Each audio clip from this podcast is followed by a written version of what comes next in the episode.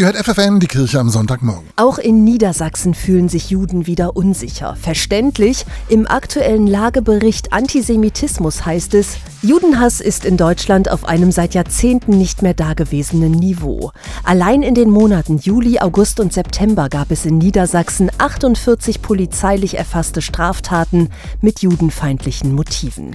Eine Zahl, die auch die Theologin Katrin Großmann schockiert. Sie ist Geschäftsführerin des jüdisch-christlichen Gesprächskreises beim Zentralkomitee der deutschen Katholiken und nennt als mögliche Ursache, dass es nach wie vor erschreckend wenig Wissen über das Judentum als gelebte gelebte Religion gibt. Ich glaube schon, dass je fremder einem etwas ist, desto größer ist die Gefahr, dass man eine verzerrte Wahrnehmung davon bekommt. Um dem entgegenzuwirken, hat sie schon vor zwei Jahren eine Plakataktion mit ins Leben gerufen mit dem Slogan beziehungsweise jüdisch und christlich näher als du denkst. Die Idee war, durch diesen Slogan näher als du denkst, darauf hinzuweisen, dass es eben Beziehungen gibt, lebendige Beziehungen zwischen Judentum und Christentum, die man zum Beispiel an den Festen aufzeigen kann. So informieren die Plakate über Gemeinsamkeiten und Unterschiede von christlichen und jüdischen Festtagen, von Bräuchen, aber auch von gemeinsamen Wurzeln des Glaubens. Voneinander möglichst viel zu wissen, davon lebt eine multikulturelle Gesellschaft, sagt Ulrike Offenberg,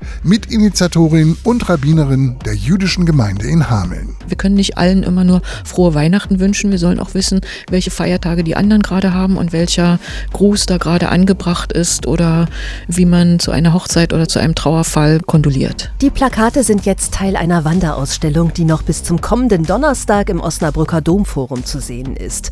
Auch um damit aufkeimender Judenfeindlichkeit etwas entgegenzusetzen, sagt die Rabbinerin. Denn Antisemitismus treibt Spaltung in unsere Gesellschaft, vergiftet Beziehungen zwischen Menschen und hat leider auch sehr tödliche Konsequenzen. Darum ist es etwas, wogegen die Gesellschaft ganz entschieden vorgehen muss.